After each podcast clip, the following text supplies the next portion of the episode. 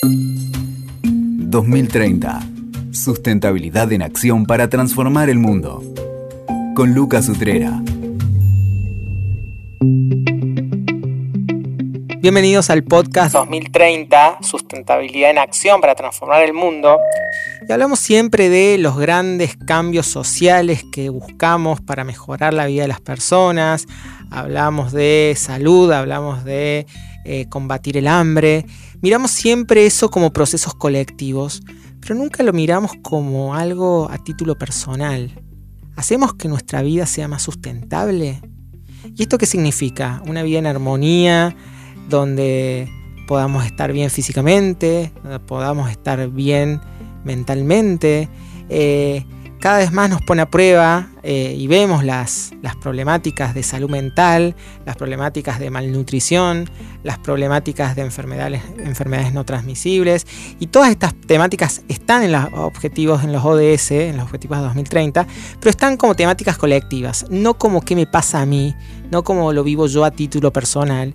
Por eso me parece que nos merecíamos un episodio de sustentabilidad para uno mismo de pensar, bueno, ¿cómo estamos nosotros en ese sentido? La sustentabilidad empieza por casa.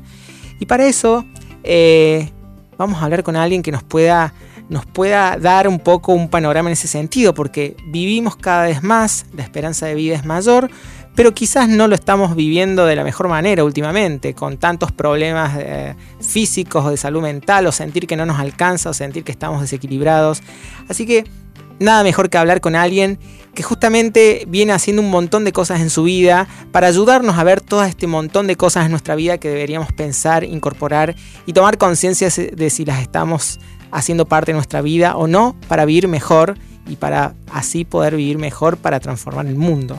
Así que tengo hoy el placer de conversar con María Ana Meira. Ella es una persona que tiene un recorrido muy amplio. Es biotecnóloga, científica, profesora de yoga, emprendedora, eh, ¿qué más? Coach en salud, acompaña a personas en procesos de cambio de alimentación, en procesos de ayuno, en fin, una persona que conoce el mundo de la salud, el más convencional, el más alternativo y que es una persona muy curiosa y muy siempre intrigada en estos temas tan complejos de la salud. Así que, Mariana, una alegría enorme tenerte acá en el podcast. Hola Lucas, un placer, muchas gracias.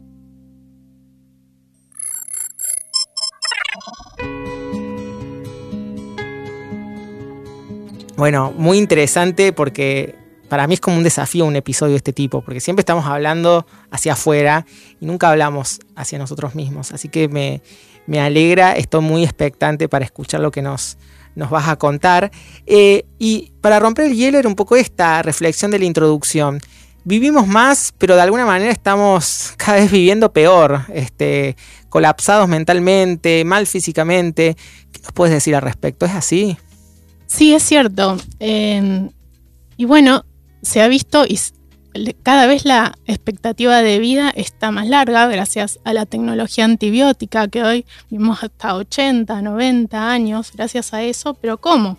O sea, la expectativa de vida se ha alargado, pero a su vez estamos viendo eh, cómo surgen otro tipo de enfermedades y con otro tipo de enfermedades me refiero más que nada a enfermedades metabólicas, enfermedades mentales, que eso antes no se veía.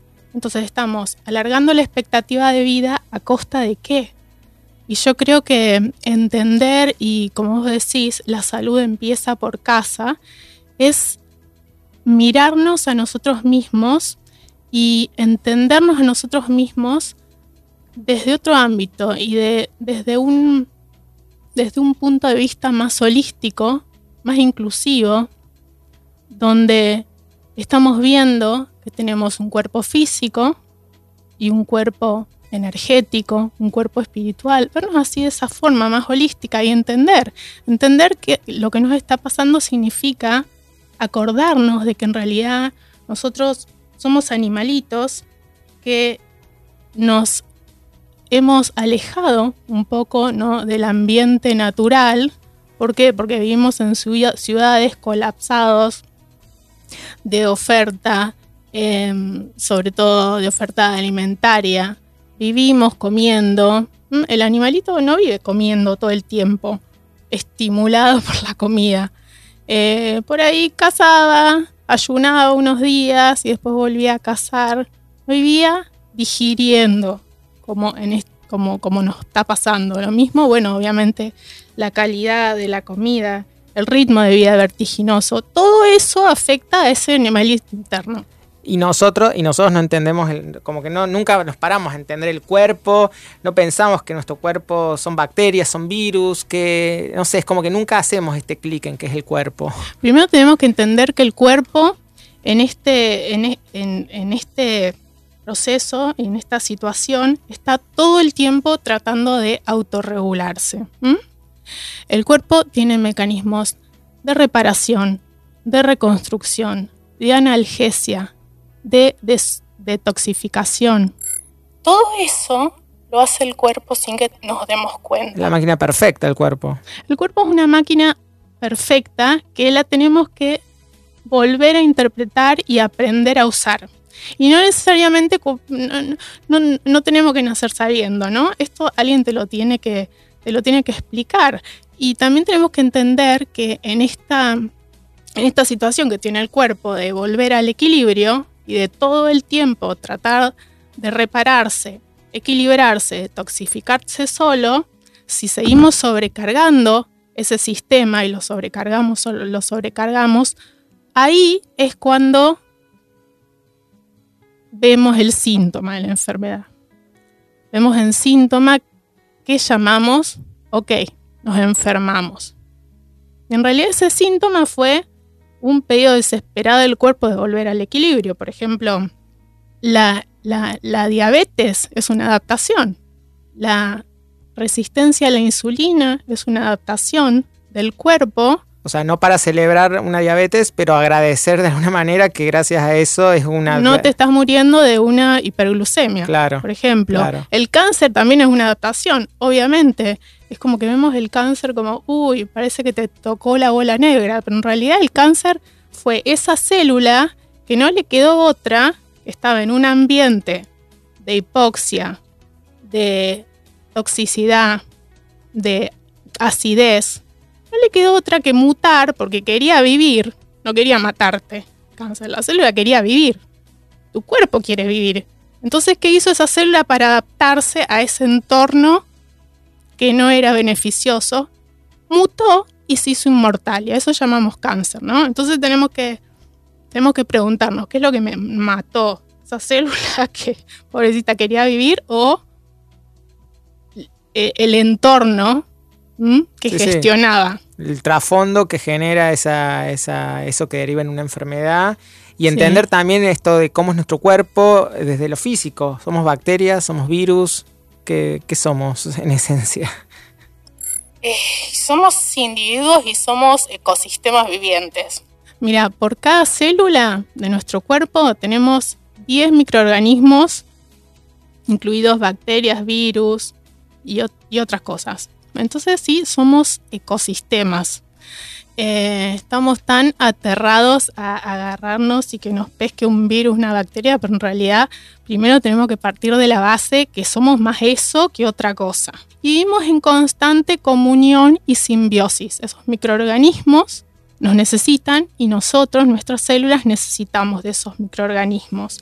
Y la diversidad, esto es interesante, la diversidad de microorganismos que tenemos está directamente relacionada con la capacidad de resiliencia y de volver al equilibrio que tiene el sistema, nuestro cuerpo, ante cualquier microorganismo patógeno o, ante cualquier desequilibrio que puede ser emocional o puede ser físico. Está bueno esto que traes y que nos ayuda a, ver la integralidad por un lado, esto que decís cuerpo físico, cuerpo espiritual, y a ver también eh, esta, esta complejidad y pero al mismo tiempo esta cosa tan simple, tenemos la máquina perfecta que, la forma en que vivimos la desequilibramos todo el tiempo y que nos va dando señales, muchas veces no las escuchamos. Eh, sí, volver, al volver al equilibrio, volver al equilibrio tiene, tiene que ver con, nutrir, por ejemplo, todo ese ecosistema para que, para que sea más diverso. Mira, el 70-80% del sistema inmune lo tenemos en el intestino. Y ese sistema inmune depende de la colaboración de esos microorganismos. Además tenemos microorganismos en la piel, en el tracto eh, urogenital, pero más que nada en el intestino. Y convivimos con más de 700 especies de microorganismos. Y la diversidad de los suelos donde se cultivan los alimentos que comemos, esto es interesante, tiene que ver y está directamente proporcionada, eh, directamente relacionada con la diversidad de microorganismos. Quiere decir que una alimentación basada en plantas, lo más diversa posible, colabora con esa diversidad. Y cuanto más diverso sea nuestro sistema, más capacidad de resiliencia ante cambios externos va a tener. Y te digo, esto no, no, no, no le hace, em, no, no tiene que ver con no querer tomar fármaco o no ver un médico. simplemente es... Sumar, no es, sacar algo, no es sacar la medicina convencional, sino sumar. Es darnos cuenta los desequilibrios que le estamos generando al sistema y mm, volver al equilibrio, empoderarnos en base a eso. Y acá viene, acá viene lo interesante, ¿Cómo, ¿cómo es posible autogestionar esto? ¿Cómo podemos hacer para volver a ese equilibrio nosotros mismos? Este? Bueno, en, principio, como te decía, una alimentación lo más natural posible y basada en plantas. Hay muchas, muchas ramas, muchas herramientas. Una es la alimentación, otro es el movimiento, el ejercicio, otras más sutiles que las vamos a ir viendo es la respiración, la meditación, pero me quiero, em, me quiero detener acá en la alimentación. Perfecto, o sea que eh, vamos a ir viendo estas cuestiones que son como formas de autogestionarnos, eh, está interesante, y arrancamos entonces por la alimentación, que es como quizás algo algo que últimamente se ha convertido casi en una nueva grieta. No hablamos de política, no hablamos de religión y casi que ahora ya no hablamos de alimentación porque parecía que hay una grieta entre comer carne, no comer carne, comer, este, comer cierto tipo de cosas, grieta de hay que ser vegetariano, vegano, puede ser carnívoro. ¿Qué nos puedes decir? ¿Hay algún camino? ¿Cuál es el camino correcto si es que existe? ¿Es correcto eso?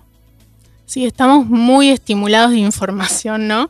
Em, y, el vegano dice que está bueno ser vegano y, y ahí se generan todas estas grietas. Yo creo que hay que dejar de ver al vecino dejar de ver lo que uno, lo, que el otro hace o decide hacer y gestionarse uno mismo, o sea, en la línea que uno elija, ya sea carnívora, macrobiótica, vegana, vegetariana, lo que sea, hacerla de la mejor manera.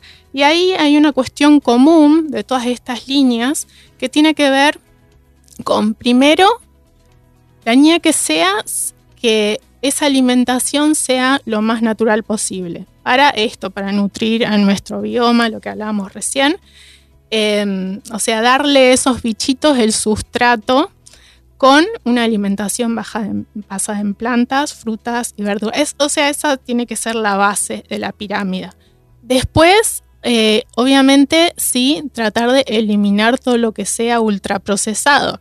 Y con esto quiero decir, a ver, ultraprocesado, por ejemplo, la Oreo, eh, son veganas. y vos miras la Oreo y te dice apto vegano. Y el vegano te dice, yo eh, ser vegano es eh, hace bien a la salud.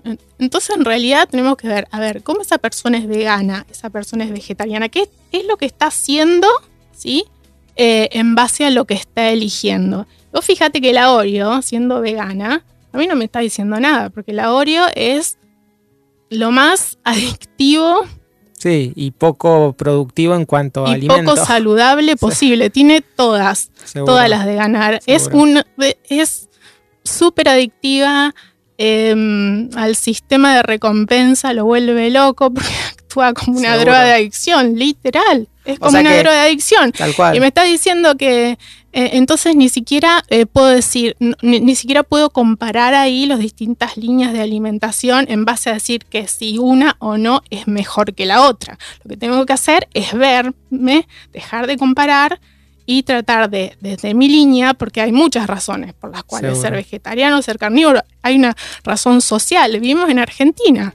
Y bueno, por ahí toda, naciste en una familia como puede ser cualquiera que te gusta comer asado y el asado también reúne. Hay muchas formas de nutrición también. Eso es interesante tener en cuenta, que no solo nutrimos del, nutrimos del alimento físico, nos nutrimos de emociones, nos nutrimos de relaciones. ¿Cómo comemos? ¿Cómo comemos? Puedo ser vegano, pero como, no sé, como frente a la computadora porque estoy trabajando 20 horas al día. Exacto, sí, sí, eso es interesante. Eh, es más, te digo más, y hagamos una vuelta de tuerca. A veces más importante de qué comemos es cómo lo comemos. Porque podemos estar comiendo una ensalada con muchos macronutrientes y todos los piripipí frente a la computadora, como decís, súper apurados, con un estrés, eso no se digiere nada, porque tenemos que llevar la atención. En cambio, por ahí puedes comerte un chocolate o puedes estar comiéndote una porción de torta en estado de total presencia con seres queridos, riéndote. Ahí, en esa situación, ese pedazo de torta no es lo que te está nutriendo, ni siquiera importa. Es la situación, es todo el contexto. Entonces nos nutrimos de muchas aristas. Está bueno esto que decís y de alguna manera creo que para muchos un, reconforta saber que cada uno elija el camino sabiendo que, hay una cuestión emocional en lo que uno come. Eh, sí, la, la, comida tapa muchas emociones. Sí, hay que tener en cuenta eso. Y mm, acá quiero hablar, em, si me permitís, de ayuno, porque primero que estamos bombardeados de comida, ¿no? Sí. Y la comida es muy tapadora, muy tapadora, muy tapadora. Y una de las formas, además de comer saludable de la mejor manera posible, de autogestionarnos, también es a través del ayuno.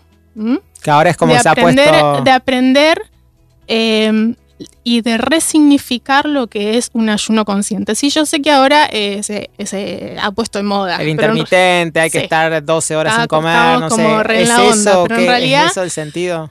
Eh, en realidad, eh, hacer ayuno no es una cuestión de moda. Hacer ayuno primero, haces ayuno sin darte cuenta todos los días cuando dormís. Eso ya es una forma de hacer ayuno. ¿Y qué es el ayuno? Un el ayuno es darle al cuerpo el tiempo que necesita para repararse, porque básicamente nosotros, sacando el metabolismo basal, estamos en un modo de digestión y la digestión de los alimentos es una recarga energética muy grande para el cuerpo.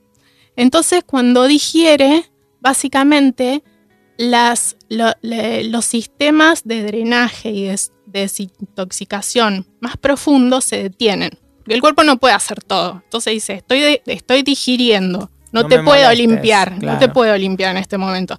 Entonces cuando deja de digerir, ahí sí le das permiso al cuerpo para que ahora sí se pongan en marcha todas las maquinarias de desintoxicación y, de reparación.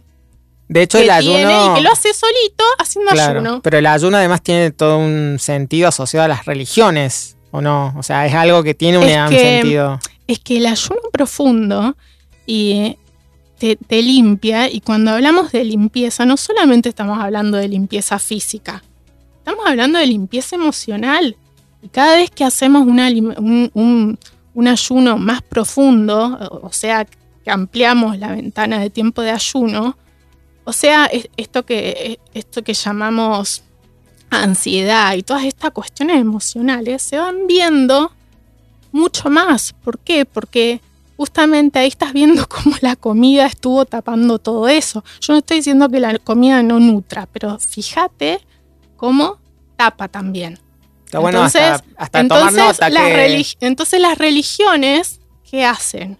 A ver, para ir para adentro y para sacar toda una emocionalidad que no me está funcionando y saber quién soy, porque para saber quién soy me tengo que limpiar y me tengo que reconocer. Entonces, esa es una herramienta religiosa, como vos decís, de hacer ayuno. Y estar, ahí, y estar ahí ayunando, a ver qué pasa, a ver, cerrar los ojos y qué estoy sintiendo en total presencia. El ayuno no es una herramienta que hay que tomarla a la ligera. De hecho, el ayuno, tomándolo a la ligera, sin, sin saber cómo manejarlo, puede, hasta traer más problemas y, también el ayuno tapa muchas, muchas, muchas situaciones de balance con la comida, em, muchos problemas emocionales con la comida. Entonces, también hay que ser muy francos desde dónde estamos haciendo el ayuno. Yo siempre recomiendo, si vas a, a tomar el ayuno como herramienta terapéutica para estar bien, porque también hay que ver para qué estás ayunando. Claro. Si es para adelgazar, si es para el, si es para reparar, si es para curarte de una enfermedad metabólica. El ayuno puede ser tan profundo como uno quiera. Está bueno. Pero a la vez, cuanto más profundo vamos, ¿sí?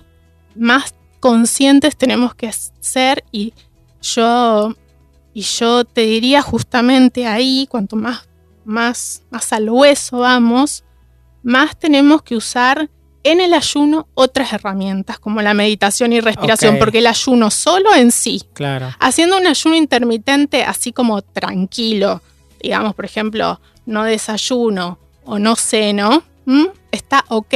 bueno, Lo, puedo, lo puedo usar para mantenerme todos los días, pero ayunos profundos, sí, o sí, necesitas sine qua non ayudarte de otras herramientas espirituales. Por eso, respondiendo a tu pregunta, el ayuno viene de ahí. Tal cual. De las religiones. está bueno resignificarlo y, un poco para, para, digamos, me gustó esto de eh, reconforta saber que no me tengo que embanderar por una, un tipo de alimentación y creo que eso nos va a ayudar a, romper esa grieta y nos va a ayudar a, nos va a, ayudar a, a poder sentir que comer saludable es lo importante, basado, como dijiste, frutas, verduras, este, legumbres como base de una, de dieta, más allá que decidas o no comer carne.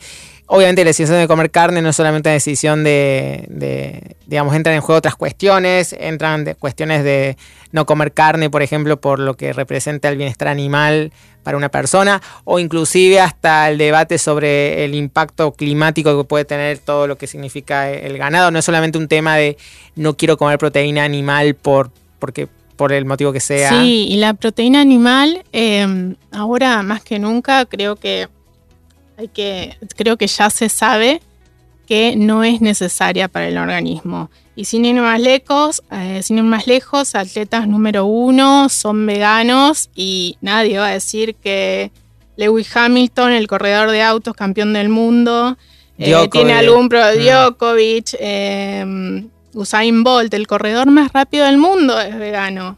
El tres veces campeón de Ironman de Hawái, Patrick Lange es vegano, campeón mundial de ultramaratón, es vegano.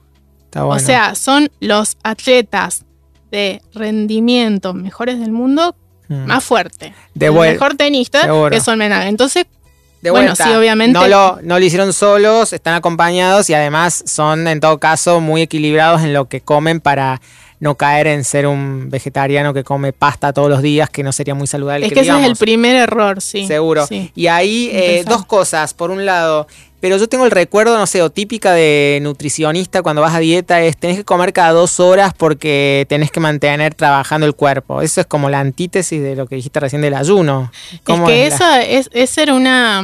Eso era lo que siempre nos han dicho y porque pensábamos que si no digeríamos nuestro, nuestro metabolismo se frenaba.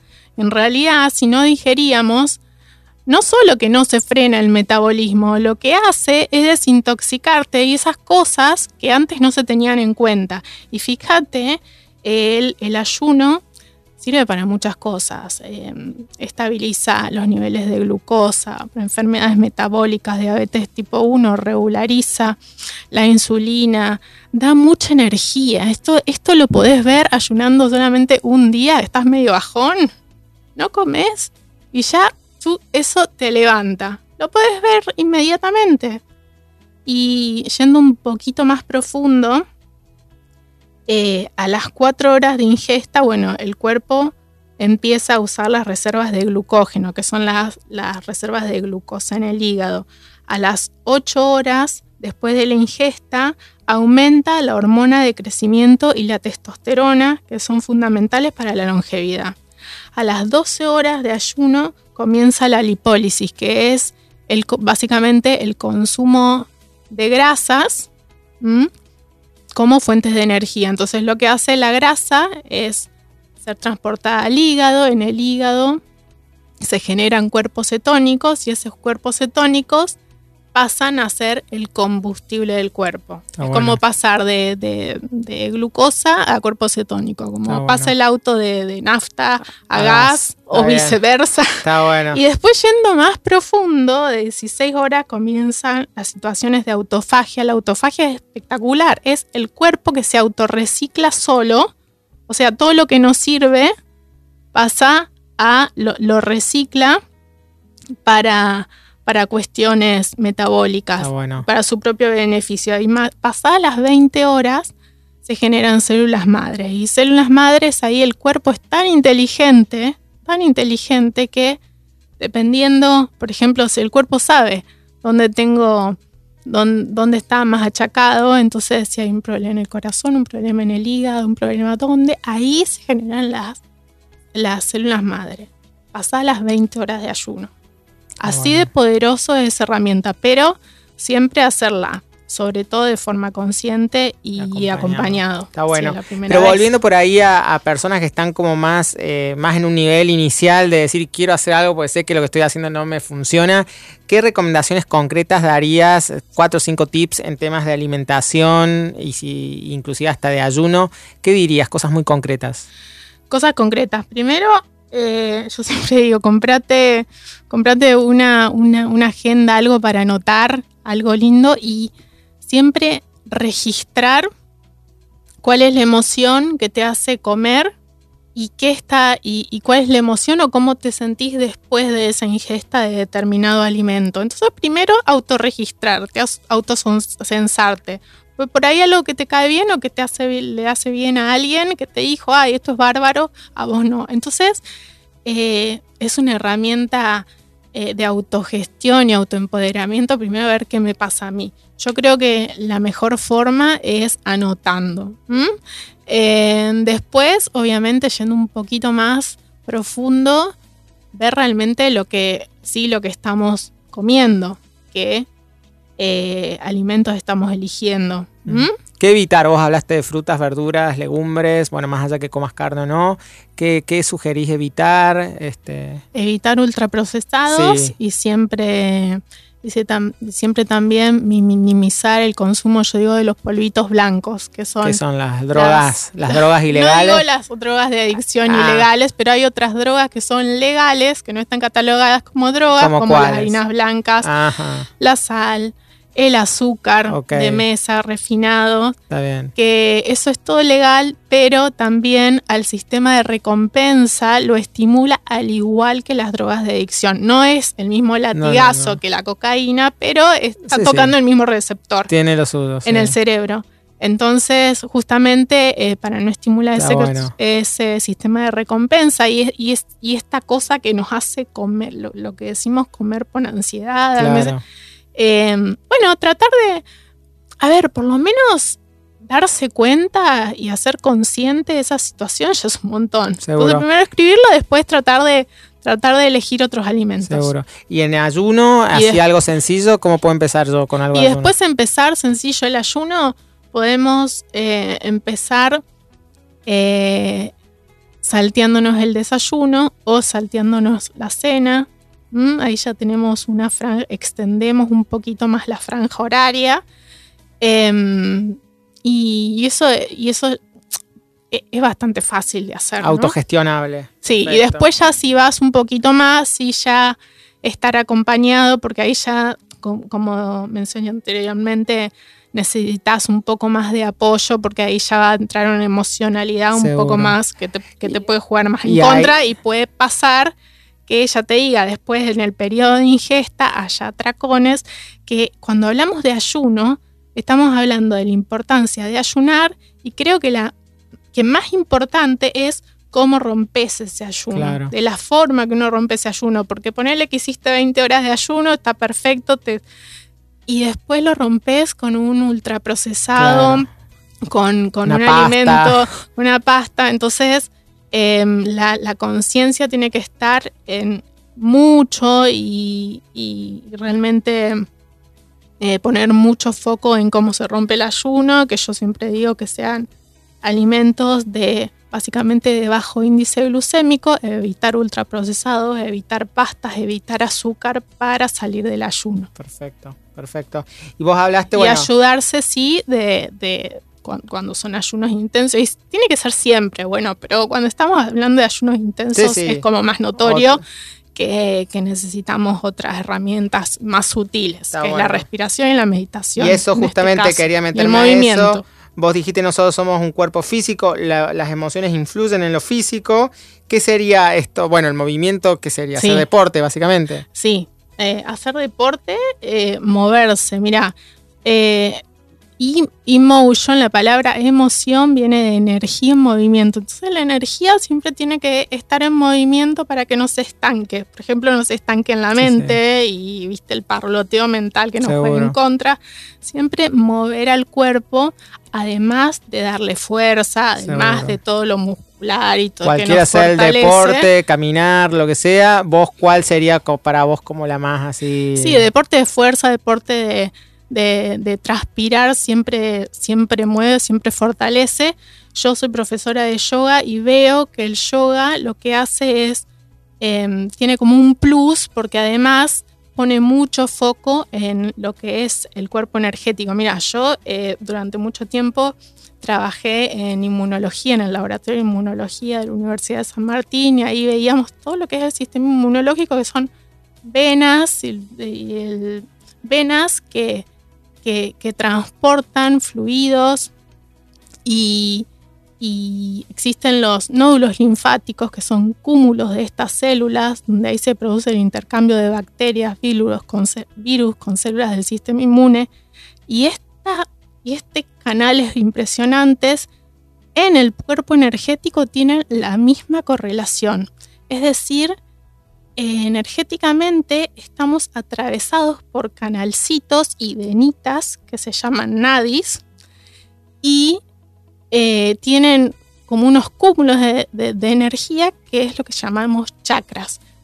Y por ahí se mueve toda la energía y todo lo que hagamos con el cuerpo energético repercute en el físico y todo lo que hagamos en el físico repercute en el energético. Entonces, ir em, ir gestionando estas, estas dos aristas, para mí el yoga es como que es como que junta mucho eso porque además de tener toda la parte física que te fortalece y que te y, que nutre los músculos, etcétera, em, trabaja justamente la respiración em, y, todo este movimiento de energía lo hace muy consciente. Pero eh, sí es cierto que cualquier tipo de movimiento que uno elija está perfecto. El yoga es como un poquito más sutil, en ese sentido, en el sentido energético. Y vos mencionaste cosas más sutiles como la, meditación y la respiración. ¿Qué es? ¿Qué sería la meditación? La meditación es retraer los sentidos continuamente, em, para decirlo así como fácil, continuamente estamos estimulados en todo sentido. Sí, el celular, este, la comida. De todo, de todo. Entonces la meditación, volver al centro, volver al eje, volver a vos, volver al hueso. Es poner la mente en blanco. todos los sentidos. Eh, volver a, poner la mente en blanco no es meditación. Mira, en la meditación se dice, no soy nada, no hago nada, no quiero nada. Y si yo te, si vos me estás diciendo, pongo la mente en blanco, ya es hacer algo. Entonces, la, realidad, la verdadera meditación es justamente dejar ir todos esos esfuerzos y no hacer nada. Es muy loco porque no estamos capacitados para no hacer nada, siempre pensamos en algo y la gente dice no puedo meditar porque me bombardean los pensamientos. Eso es cierto y eso siempre va a pasar. Pero ¿qué pasa? Hay que primero practicar, practicar, practicar, practicar, saber que los pensamientos van a estar, es imposible que no salgan pensamientos, que salgan pensamientos hasta está bien, porque es justamente relajar y toda esa salida de estrés que se traduce en pensamientos, pero sí el aprendizaje que que lleva es justamente no engancharse con esos pensamientos. Que pasen como las nubes, que pasen como las nubes. Que pasen como nubes y anclarse en el observador. O sea, yo estoy, yo sé que están todos esos pensamientos, pero los estoy observando desde otro lado. Eso que te estoy diciendo como re fácil lleva, lleva obviamente una autodisciplina que es sentarse todos los días. ¿Cuánto? un- ¿Dos horas? No, no, no, no, No, nadie, ah. ni siquiera el yogi más. Más yogi, medita dos horas. yogi. Ah, bueno, nos quedamos es tranquilos. imposible, solamente unos minutitos. eh, pueden ser 5, 10, hasta 20 minutos te vas a poder quedar sentado inmóvil, si no, ya no, ya no, ya no. Pasar los 20 minutos es casi raro que alguien se quede meditando. Em, ¿Conviene hacerlo Y- entonces que antes de dormir? No, a la mañana. Antes de dormir, no. Bueno, depende qué meditación hay depen- de meditaciones. Esto es interesante. A ver, la meditación en una primera instancia lo que hace es relajar. Entonces la primera, la primera vez que alguien medita va a decir, qué relajado, qué lindo, sí, y puede servir para irse a dormir. Después si uno va practicando, practicando más y más y vas profundizando, la meditación lo que hace es descansar la mente.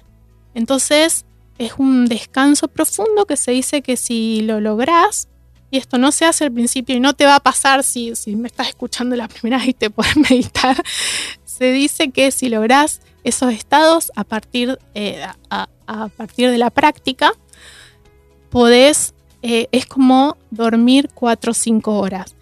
Y vuelta de tuerca, si seguís practicando y realmente lo haces durante un periodo de tiempo, sin interrupciones, como una disciplina cualquiera, esa meditación, además de darte un descanso, te da energía. Entonces vos me preguntabas si la meditación se puede hacer antes de dormirse. Entonces yo te digo, depende, porque depende si venís practicando mucho, claramente la meditación no la vas a hacer antes de dormirte porque te va a dar energía y te va a despertar y no te va a permitir dormirte, porque vas a estar así, o sea, a las 3 de la mañana estás con los ojos abiertos. Pero sí hay en, en un- una primera instancia hay determinadas meditaciones guiadas que sí pueden relajar. Ah, Bueno. Entonces, dependiendo, Y otras que quizás te hacen reemplazar el café de la mañana por una meditación y te da la misma energía o más que un café. sí. em, y, y- y es como un combo, porque además si uno puede meditar y además lo, lo haces con acompañado de una respiración consciente, eh, ahí sí es como el combo perfecto porque es empezar el día enraizado en uno, o sea, de, de una forma serena, de una forma, eh, de una forma equilibrada. Y esto es importante, la palabra equilibrio. Hablábamos de eh, equilibrio en el cuerpo, hablábamos de volver al equilibrio. Y esto resume, esta palabra resume para mí la espiritualidad. La espiritualidad es volver al equilibrio. La espiritualidad no es estar todo el día con una sonrisa de sonso, ja, ja, ja, ja, estoy re feliz, porque eso no, es imposible que a alguien le pase. Es imposible que todo el mundo esté feliz todo el tiempo, porque nos atraviesan situaciones favorables, desfavorables todo el tiempo. La espiritualidad y la clave está en que a pesar de que uno tenga que exponerse y que te atraviesen esas situaciones, volver al equilibrio lo más rápido posible. Y eso es un entrenamiento. Ese entrenamiento se logra a partir de todas e- estas herramientas. A ver, si yo tengo un cuerpo físico con mucha varia- variabilidad de microorganismos em, simbióticos, si, si yo trabajo energéticamente mi cuerpo físico, mi cuerpo espiritual, entonces cualquier cosa que me pase, ya sea que venga quien sea, una pandemia Sí, sí. o una situación tremenda, puede ser de familia o una pérdida, el malestar va a estar. Seguro. Eso es, es- eso es imposible de sacar. sí, sí. Pero lo que sí lo voy a atravesar de una forma lo- muy ecuánime, va, lo voy a atravesar de una forma lo más eficientemente posible, sí, volviendo al equilibrio lo más rápido posible. Está bueno ese sentido porque muchas veces se banalizan estas cosas y es como que son soluciones mágicas que eliminan los problemas en tu vida y no, es ayudarte a esto de... No, es que justamente a medida que uno va siendo como, como más eh, y, va fomentando esta espiritualidad, siempre vas a tener más desafíos. Porque, porque las cosas te van a, llegar más fuerte, más fuerte, porque, porque acá estamos para hornearnos, estamos para aprender. Entonces no es que, ay, ahora ya pasó esto, ya estamos. No, seguramente van a venir cosas mucho más desafiantes en el futuro y yo tengo que estar preparado. Y de eso, y, de esa premisa se basan estas herramientas que estamos mencionando.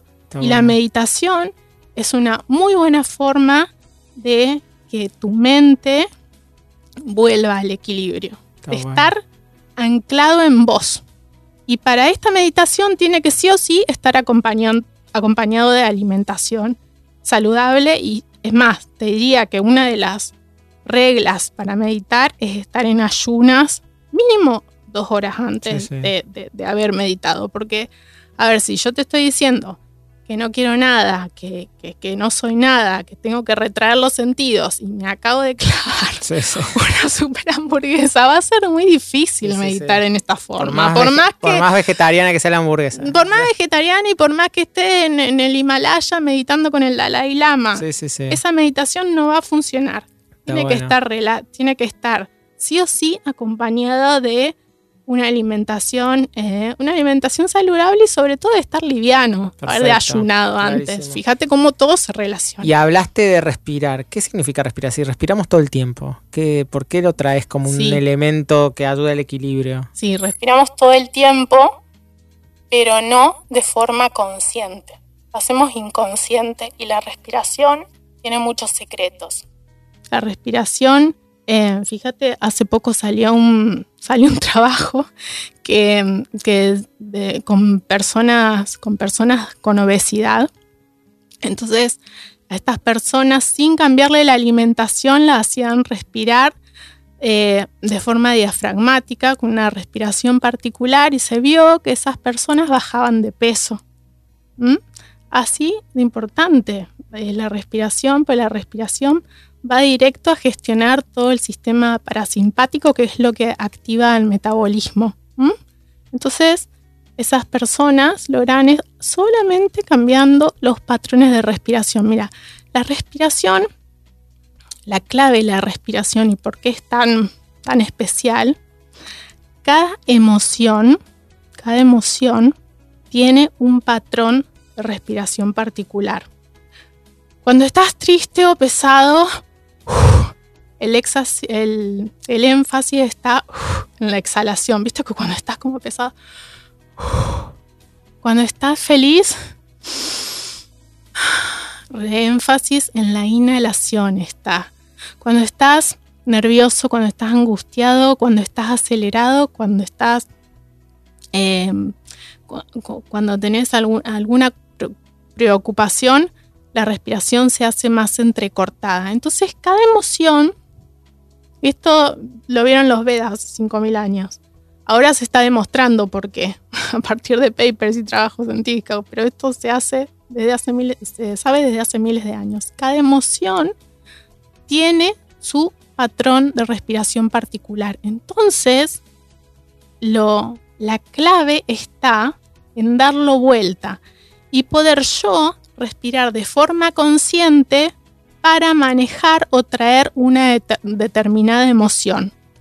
Entonces básicamente hacemos mm, el ciclo al revés. En lugar de que la emoción me atrape, mi respiración, yo generar emociones a partir de la respiración. Y la respiración, como como el cuerpo tiene, tiene una lateralidad también, ¿no? Por ejemplo, si nosotros respiramos desde la narina derecha, activamos todo el canal que se llama pingala, que es lo que, lo, que activa el metabolismo, ¿no? Entonces a la mañana está bueno inhalar y exhalar desde, la derecha y a su vez, inhalando y exhalando por derecha, activamos todo lo que es el hemisferio izquierdo del cerebro por lateralidad. El racional, el racional. Sí, todo lo que tiene que ver con la lógica, la racionalidad. Y lo mismo pasa, o al revés pasa, si inhalamos y exhalamos por izquierda. Activamos, activamos IDA, canal que se llama IDA, eh, que son todas las funciones metabólicas para bajar, para tranquilizar. Respirando por izquierda, activamos el hemisferio derecho, que es todo lo que tiene que ver con la creatividad, música, artes. Entonces, fíjate cómo ya hay pruebas científicas que dependiendo del tipo, también hay respiraciones para palmar, para eh, hay respiraciones que te energizan. ¿Me enseñas alguna, por ejemplo? ¿Para qué, por ejemplo? No sé. Para, eh, para energizar. Sí, por ejemplo. ¿Alguna, alguna fácil que podamos hacer todos? Ahora, una bien concreta, así que nos podamos, cada uno puede hacer. Podemos hacer entre todos Kapalabhati. Kapalabhati, a ver. Kapalabhati es una, una técnica de respiración o pranayama que energiza el cuerpo. Básicamente vamos a inhalar y exhalar siempre por nariz. La inhalación va a ser normal y la exhalación va a ser exacerbada. Vamos a poner un énfasis en la exhalación contrayendo el abdomen. Entonces, inhalamos naturalmente y normalmente. Exhalamos contrayendo el abdomen exacerbado. Inhalo, exhalo, inhalo,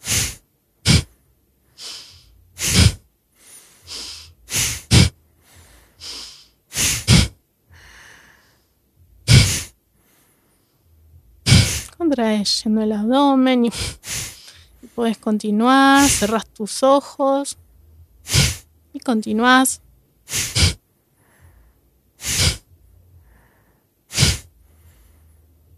Puedes hacer esta, esta respiración llevando la atención al entrecejo. Kapalabhati lo que tiene también es que es muy bueno para, para el tema de la intuición estimula la intuición, además de energizar. Entonces, fíjate qué sencillo. Vos ahora que lo sabes, te podés levantar, podés meditar un poquitito o antes de la meditación hacer Kapalabhati o después de la meditación hacer Kapalabhati. Em, y ya es como tomarte un cafecito. Podés hacer tres rondas de 20. Claro. 20 20, relajada, respiras normalmente y vas por la tercera ronda. 20 haciendo Kapatalabhati. Y bueno, me contás cómo te sentís, ¿no? Uno tiene que autorregistrarse. Está bueno, pero bueno, nos llevamos un montón. Primero entender este, esta integridad, integralidad que somos, cuerpo emocional, cuerpo físico, entender esto, esta posibilidad de autogestionarnos. Hablando de la respiración, eh, por último quiero, quiero, quiero agregar una cosa importante. Vos sabés que la respiración lo que hace es unir, es comunicar el cuerpo sutil, energético, emociones con el cuerpo físico. Entonces, a través de la respiración podemos eliminar toxinas, deshacernos de emociones, porque trabaja, en el, trabaja, trabaja ahí en el medio, en lo emocional y lo sutil. Entonces a través de la, la, respiración es una muy buena forma de limpieza y cuando hacemos ayunos, sobre todo ayunos prolongados, que cuando uno hace ayuno en general molesta, el ayuno incomoda porque todas las toxinas salen a, circulación, uno se puede ayudar más que con la meditación, con la respiración para de, la forma y el pranayama que uno elija, poder eliminar toda esa toxina que a veces queda atascada y es tan incómoda porque cuando haces ayuno te puede doler la cabeza, te puede, en fin, puede uno tener muchos síntomas muy molestos y uno tiene que vivir, tiene que hacerlo en un entorno de la mejor manera, entonces la respiración para eso, para el ayuno y para lo que quieras es perfecto para limpiar. Está bueno. Entonces nos llevamos eh, estas herramientas de autogestión, una buena alimentación, el movimiento, la meditación, la respiración, obviamente esto buscando vivir vidas en armonía con lo que hacemos, con los quienes nos relacionamos, pero está bueno estas herramientas para entender que somos un, cuerpo, un cuerpo físico, un cuerpo emocional y que de alguna manera tenemos que ser capaces de ver, ver todo esto. Así que eso, eso está bueno ver esa integridad. Y esto que quiero agregar es que todas estas herramientas obviamente no te solucionan la cuestión que uno tiene que, que, hacer o el problema. Por ejemplo, tenés un problema en el trabajo, de pareja, físico. No significa que uno lo tenga que, lo tenga que dejar de desatender. Ay, porque medito, ay, porque respiro. Estas herramientas es lo que te permiten ser más eficiente en la resolución de lo que sea que se te presente. Seguro, seguro. Entonces eso de volver al equilibrio es tener en cuenta que en realidad es lo que para mí es la verdadera espiritualidad. Está bueno, más allá de cualquier religión. Y ahora lo que me interesa es, ya terminando la conversación, es cómo llegaste a esto. Venís del mundo científico, pasaste por, por trabajar en empresas de salud, siempre ligada a la salud, sos profesora de yoga, sos coach en salud eh, acompañas procesos de ayuno. ¿Cómo llegaste a esto? Eh, ¿Fue algo casual? ¿Hubo un momento? ¿Es un recorrido? Así rápidamente. Rápidamente. A ver, ¿cómo llegué a esto? Yo tengo, tengo que remontarme un poco eh, en la, de la cuna, porque tengo a mi papá, investigador científico del CONICET, y a mi mamá, profesora de yoga. Así que un poco viene de ahí, pero más allá, algo viene de ahí. Pero más allá de eso, sí se hizo consciente porque yo siempre tuve la necesidad y siempre me fascinó la biología, siempre me fascinó la salud. O sea, es algo que de, de lo que yo no me canso de aprender sobre el cuerpo, me encanta. Em, lo vivo, me fascina como máquina perfecta. Y entonces eso me llevó eh, a, así a, estudiar una carrera que tenía que ver con salud. Como en Santa Fe no, había medicina donde yo estudiaba, em, sí estudié biotecnología, pero después me vine acá a Buenos Aires, sí em, fui becaria de doctorado muchos años en un tema relacionado con la con la inmunología, ahí aprendí mucho más de nuestro sistema inmune y de nuestro cuerpo. Y ahí vino todo el tema del yoga, donde yo tuve por necesidad propia eh, y por incomodidad propia emocional y por un montón de temas de piel y de salud y, y alimentarios, tuve que empezar a aprender a gestionarme y, y ahí sí em, empecé a, colaborar con la Fundación El Arte Vivir y involucrarme mucho en cuestiones de espiritualidad. Empecé a leer y a, leer y escuchar mucho conocimiento védico y eso también fue como, como, la unión entre lo que yo estaba viendo em, de, la manera académica y era como lo que me faltaba. Eh, la pata que me faltaba para el contexto perfecto, que era todo esto, esto de, unión de mente-cuerpo, y después vino el profesorado de yoga, y, después eh, vino, yo trabajé mucho tiempo en, una empresa de medicamentos, donde hacemos farmacovigilancia, y, y ahí yo, bueno, vi todos los efectos adversos del medicamento, que yo no digo que no haya que ir al médico, por favor, porque obviamente si uno tiene un... Está claro, está claro. No, no, no, el, médico para las cuestiones, sobre todo agudas, infarto, un accidente, es lo mejor. Pero sí necesitaba esa herramienta de autogestión, porque había cosas que sí ya no, no me funcionaban con la medicina alopática. Y, y sí empecé a hacer posgrados sobre alimentación, y, Health Coach y Diabetes y ahora sí eh, estoy acompañando procesos detox y, cambio de hábitos de forma, em, de forma particular y grupal y es básicamente juntar todo esto que vengo aprendiendo durante años de qué es lo cuerpo físico, espiritual y potenciarlo, que es potenciar esa máquina perfecta y con tanta sabiduría que, tenemos. Y que de alguna manera es lo que tenemos que empezar a juntar porque es lo que nos trae a la pregunta del inicio, esto de vivimos más pero no siempre de la mejor manera y un poco quizás es porque nos estamos olvidando de estas, esta integralidad del cuerpo físico sí, eh, volver a recordarlo una y otra vez. Seguro. ¿Y cómo imaginás a 2030, que es el escenario que mira este podcast? ¿Cómo ves 2030? ¿Estamos mejor, más conscientes de esto? ¿No? ¿Qué dirías? en el 2030. Mira, yo creo que cada vez tenemos más estímulos, cada vez tenemos más situaciones adversas que nos atraviesan, lindas, feas, y todo eso hay que saber gestionarlo. Y yo creo que em, toda la conciencia, hay una conciencia colectiva que va en camino a, ese empoderamiento, a esa autogestión que no se habla habitualmente en los, en, los medios. Eh, a ver, no es, que, no es que como que el sistema te las va a poner a, la mano. Hay que aprenderlo y para, para esto hay que realmente dejar de victimizarse, dejar de pedirle al sistema médico, al gobierno que me dé soluciones, ¿sí? En cuanto a mi salud y autogestionarse y aprender quién, quién es uno y realmente que aprender que tenemos una máquina poderosísima que se puede reparar sola. Pero como no nos enseñaron, a aprenderlo sola. Y todas estas herramientas son las que, las que a mí me gusta comunicar.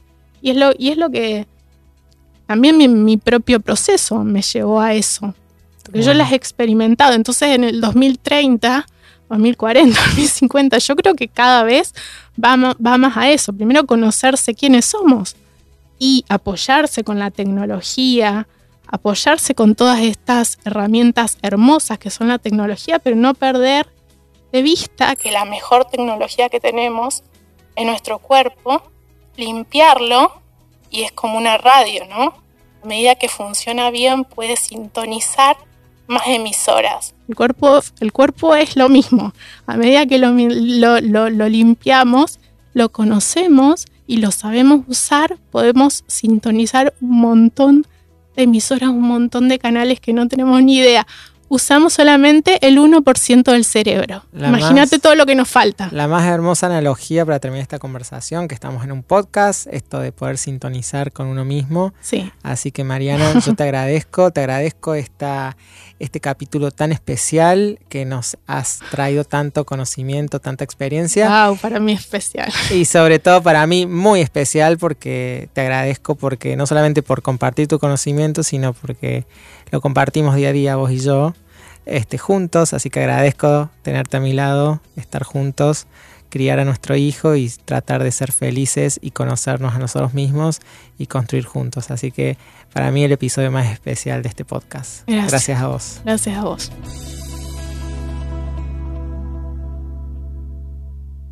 Escuchaste 2030, sustentabilidad en acción para transformar el mundo. WeToker, sumamos las partes.